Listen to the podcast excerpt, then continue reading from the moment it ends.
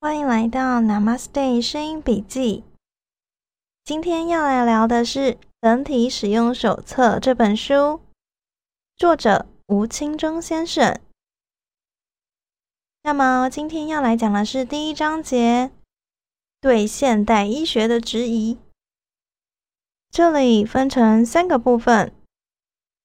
第一个部分是三个现代医学的现象。第二个部分是电脑科技的启示。第三个部分是关于血液检查的两个质疑。首先，我们看到第一个部分，三个现代医学的现象。现象一：自从一九六零年代沙宾疫苗克服了小儿麻痹症之后，近四十年来没有再听到哪个疾病又被克服的好消息。第二个现象，除了外伤性疾病和传染病以外的各种慢性病，例如高血压、糖尿病、尿毒症、肾脏病、红斑性狼疮以及各式各样的癌症，多数都只能控制，不能痊愈。现象三，多年来不断有医学新科技进展的发表，每一届的诺贝尔医学奖也从未缺席。但是，所有最新医学科技的进展，永远都预告着明天或将来的某一天，人类有机会解决某一个慢性病。从来没有今天已经解决了哪一个慢性病的消息。几十年来，那么多不能治的慢性病，一个也没解决。面对这三个现象，说明现代医学似乎原地打转了几十年。对慢性病一筹莫展，他的问题必定不是有没有找到新药这么简单，很可能是现代医学的基本思考逻辑，或在最根本的发展方向上面出了问题。你们有想过这三个问题吗？或者是有没有想到更多的问题呢？我想。思考问题是好的，所有科学都是来自于先提出问题。科学步骤第一步，提出问题，后面才会开始研究跟改进。不完美没关系，要思考如何改进才是更重要的。接下来我们看到第一章的第二个部分：电脑科技的启示。在这里，先提出一个问题：人体的电压是什么？电脑科技是这个世纪多数人都能够理解的。从系统结构来看，人和电脑有许多基本的架构是非常类似的。因此，作者吴金忠先生经常使用大家都熟悉的个人电脑来作为例子，说明人体疾病的原因。现代个人电脑的电源供应器，也就是 Power，都使用了电子式的。打开操作手册中的规格，可以看到电压允许有上下百分之三十五的浮动。因此，一部额定电压为一百一十伏特的计算机，当外界电源的电压下降到七十伏特时，是允许额度中的下限。理论上，个人电脑还可以正常的运行。当然，如果品质太差，就没有办法了。当电压下降到六十伏特时，超过了下限，系统可能会出现问题。假设这时问题出在磁碟机，电压太低的问题不用仪器测量是看不出来的。使用者只看到磁碟机出现了故障，这时工程师应该处理哪个部分呢？是电源还是磁碟机？答案非常清楚，应该是电源嘛。在电子工程师眼里，这是一个很简单的笨问题。一个受过基本训练的电子工程师，修理个人电脑的第一个步骤就是要量电源电压。很快的就会发现是电压的问题。等电压调到正常范围以后，再看看磁碟机是不是还有问题。多数情形，磁碟机始终是好的，只要电压正常了，问题也就解决了。如果相同的情形发生在人体上，就不再是一个笨问题了。磁碟机就像是人体的一个器官，在这个例子，我们假设是肾脏好了。用前面电子工程师修理个人电脑的逻辑来思考，问题就大了。第一个问题是，人体的电压是什么？没有电压可以量，就没有证据说明是能量水平有问题。而各种证据又显示，磁碟机这个肾脏是坏了，没有办法正常运作，所以当然是修磁碟机了，也就是修理肾脏。于是用上了各种治疗肾脏病的药，甚至还把肾脏废了，再加个新的，都无济于事。很可能，多数被废掉的肾脏根本就是好的。由于至今医学上没有任何一个指标是用来测量人体能量水平的，从这个角度来说，现代医学和电子学相比，还在尚未发现电压的年代。没有发现电压，当然电子学就无从存在，更谈不上发展了。一切讲究证据，是西方医学最重要的原则之一。在这个例子里，由于人类至今还没有能力提出证据来证明人体的能量不够，现代医学的原则是不能用还没有经过证实的观念来诊断和治病。由于这个例子有明显的证据显示肾脏的异常，在这种情形下，所有的医生都会认为是肾脏的疾病。然而，医生花主要的精力治疗肾脏。很可能就像是前一个例子中，电子工程师不调整电源电压而修理磁碟机一样的感觉，颇尴尬。可是，在今天以头痛医头、脚痛医脚为逻辑的医学世界里，这样的思考逻辑却像真理一样的被大家奉行。尿毒症之所以成为不治之症，就理所当然了。大家有没有想过一件事？也或许很多人本来就知道这样的概念。人体一定比电脑完美，或许大家好像都知道，但可能不够相信这件事情，就会对自己的身体状况不够理解。现代的个人电脑具有自我诊断和部分自我修复的功能，那么神设计的人体必定有更好的功能。套一句佛家的话语来说，这个创造所赋予的宝贵肉身，原本就万法具足。身体原本就配备着更精密的功能，例如自我治疗，甚至组织再生的功能。就像电脑的各种强大功能都对电脑的配备有一定的要求一样，人体的各种机能对人体的能量也有一定的要求。当能量下降到一定的水平时，组织的调节、再生能力就会大打折扣；在下降到某一水平时，自我治疗能力就失去功能，再下降，则废物的排除能力、免疫和组织再生能力都会逐一失去功效。人类科技不断的进步，生活习惯也随之不断的改变。这些改变大多对人体造成直接或间接、深或浅的影响。例如，睡眠习惯的改变。很可能使我们占用了身体照血或自我治疗的调理时间，加上长期以来我们用一知半解的医术来对抗疾病，许多治疗手段对身体产生了不良的影响，使得人体的吸收能力受到很大的阻碍。这些问题都会造成人体能量的下降，而使人体逐渐失去各种功能，造成各种各样的疾病。就像现代个人电脑即插即用的简单特性一样，如果依照使用手册使用个人电脑，电脑应该不太容易出现故障。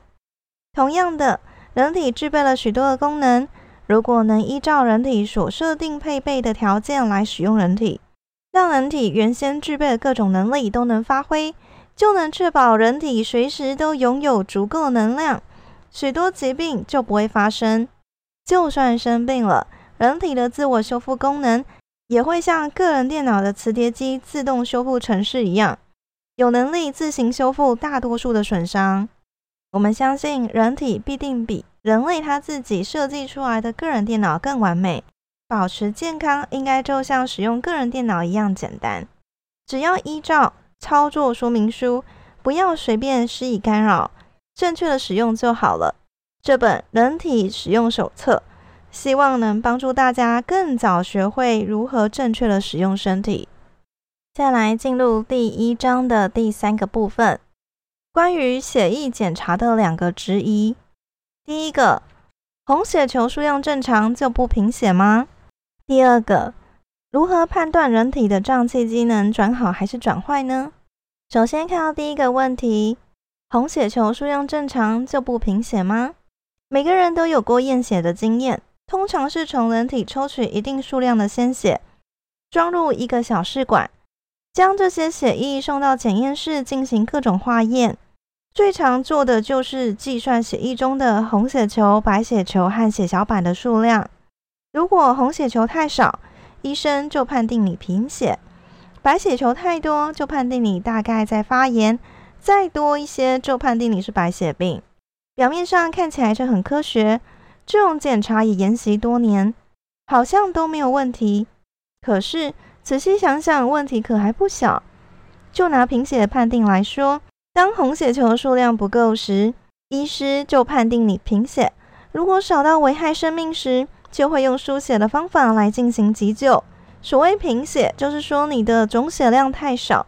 可是从几 CC 的血液测量就能够得出一个人的总血量不足，这种测量可靠吗？这种测量方法是在一定的容积血液中测量出其中各种成分的比例。用化学名词来说，就是各种成分在血液中的浓度。这是一种定性的测量。定性就是与它性质有关，但是跟数量无关。所以不管血量多少，它浓度就是如此。可是在这里，在测血液的量的时候，却发生了从这样的定性测量结果得到一个总量的结果。所以如果你想到以前学过化学课，这其实是有点不合逻辑的。浓度跟总体积是没有相关系的。这种测量方法就好比在统计一个广场中的人数时，找出其中的一百个人，计算其中有六十个男人和四十个女人。嗯，知道男女比例了。从这个结果，无论如何都无法去得出广场中有一万人的结论。六十个男人和四十个女人，以及这个血液中各种成分的浓度，都是一种比例特性。结果最后却是一万人和贫血。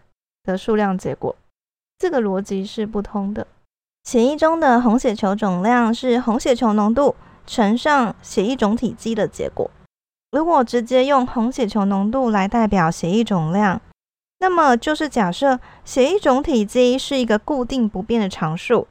也就是说，这种测量方法建立在假设人体的血液总体积是固定不变的这个基础上。可是，从任何医学文献中，并没有可以证明人体的血液总体积是一个固定常数的证据。一向讲究证据的西方医学，有时候并不是那么坚持自己的原则，在这件事情上就忘了该讲究的证据。相反的，人体的血管和所有脏器的体积都是由很大变化弹性的物质所构成，因为血管和脏器上面都有肌肉。会收缩扩张，也会有结缔组织帮忙调整它的弹性。从常识判断，人体的血液总体积应该是一个经常变化的数字。血液中有很大一部分是血清，血清中最主要的成分是水。因此，当验出红血球数太低的时候，也可以解释为血清太多；红血球数太高时，很可能这个人的血清太少。也就是身体的水分太少了，人太干了。现在的检验方法并不能用来判断他的红血球总量是多了还是少了。这种检查在普通人身上并没有太大影响，反正不会危害生命。可是，在急诊室里，这种检查却经常决定了患者的生和死，因为这个指标是用来决定患者是不是需要输血的重要数据。很可能许多患者只是因为身体的水分吸收能力太差，结果造成血清很少。即使血液总量很低，验血时的红血球数量仍然很高，于是得不到应有的输血急救，因而失去了生命。验血是各种检查中最基本的手段。如果这个部分有这么大的谬误，其他的检查又怎么靠得住呢？接下来第二个问题，如何判断人体的脏器机能转好还是转坏？在我们的生活中，净水是从自来水管中来的，废水是从水沟里走的，分得清清楚楚。人们对于进来的净水都非常注意，用各种方法来改善其品质。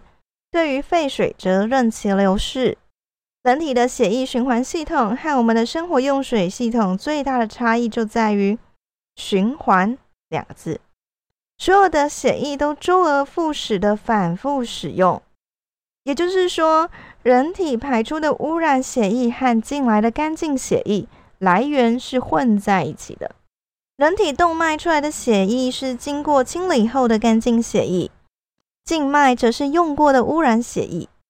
用过的血液必须经过肝脏、肾脏的排毒和清洗，再经肺部将二氧化碳等废气排出，就成为干净的血液。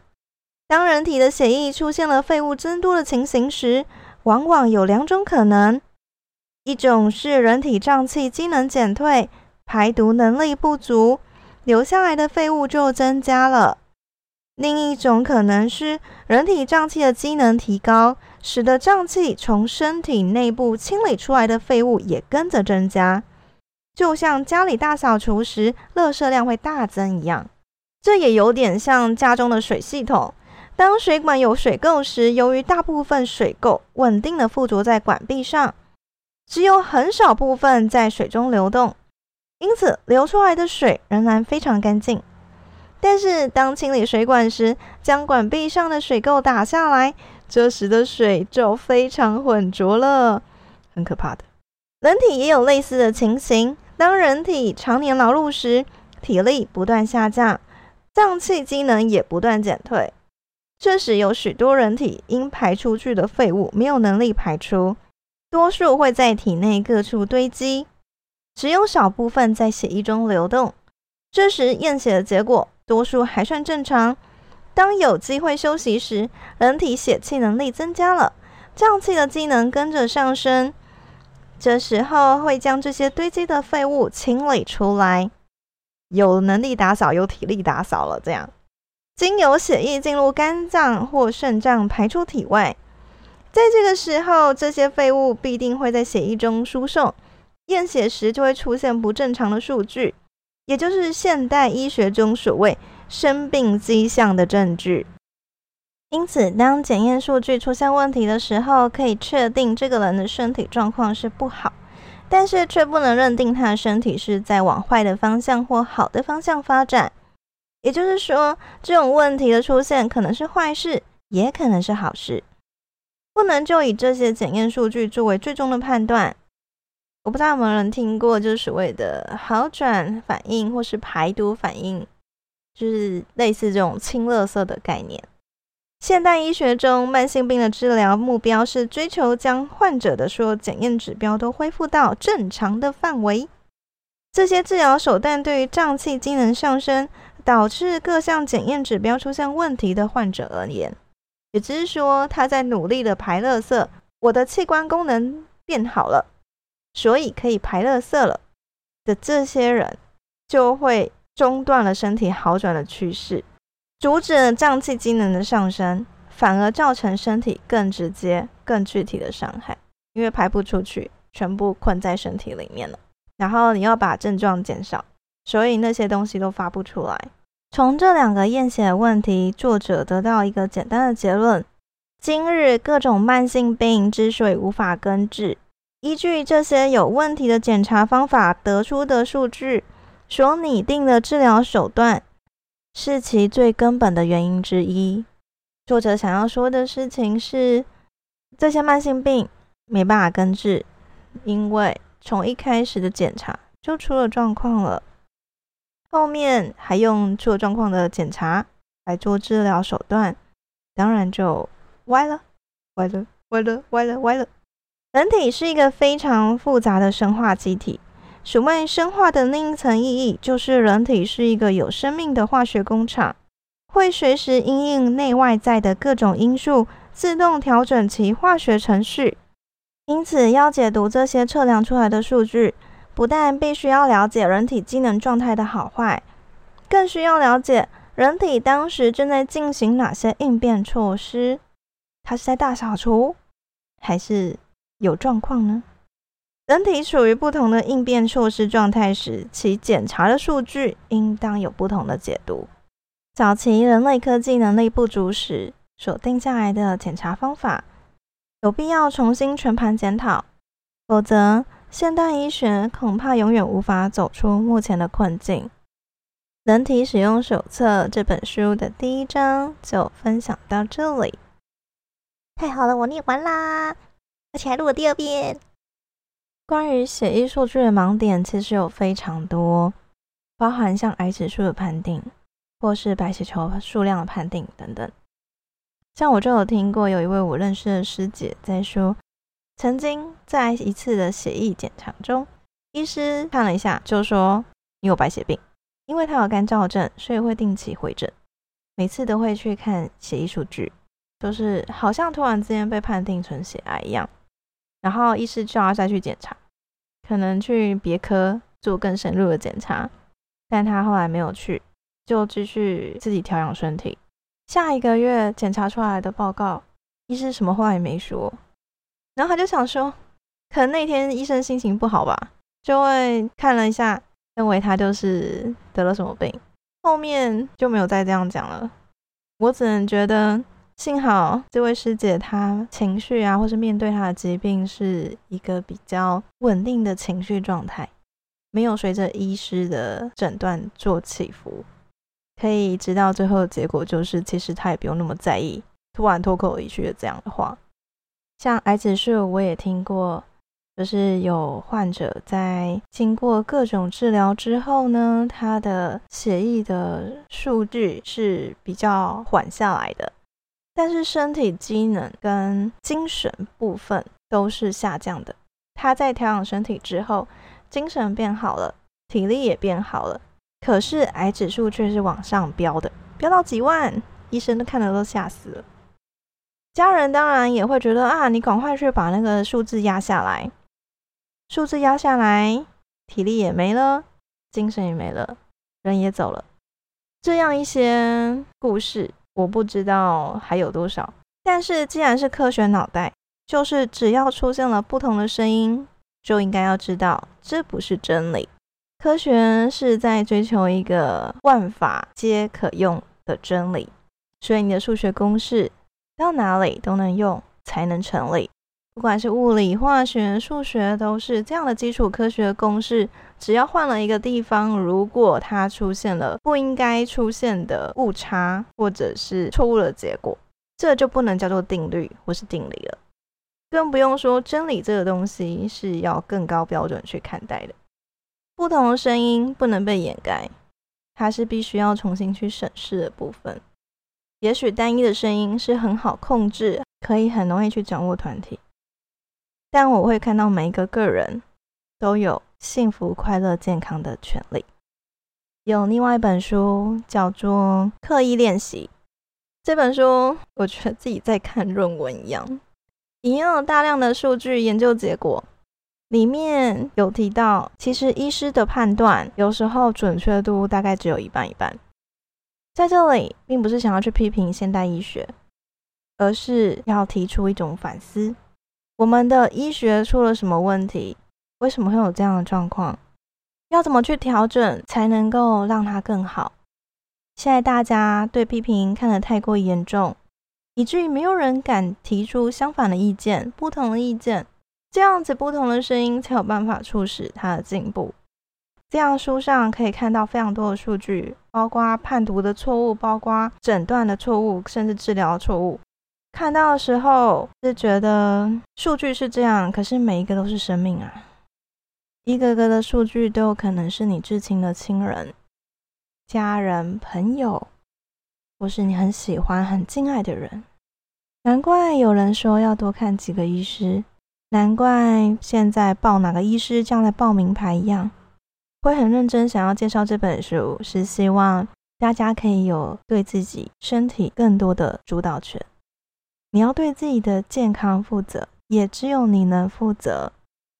医师一直都只能帮忙而已，真正能够为自己身体健康负责的，只有你自己。感谢这本书的作者吴清忠先生，愿意让我可以在这里直接跟大家分享这本书的内容。这一次就只有提出了关于医学的质疑。毕竟要先破才能立，先破除你自己一个很根深蒂固的、坚信不疑的，身体就是靠专业来处理。嗯嗯，从那个刻意练习的书上来说，很多专业其实都没有比较厉害。书上其实有写，不管心理治疗师、心理医师、各种专业医师、调酒师等等许多专业。其实并不见得就真的最厉害。关于这本书的细节，我有机会可以再聊。但现在就先提到这里。我们人总会被这些很主观、漂亮的外表所影响判断。哇，这是有经验的、有专业的，好像有个名称在上面，就讲话特别有力气，就特别能够说服别人。但是，但是，我一直希望。大家不要陷入这个陷阱。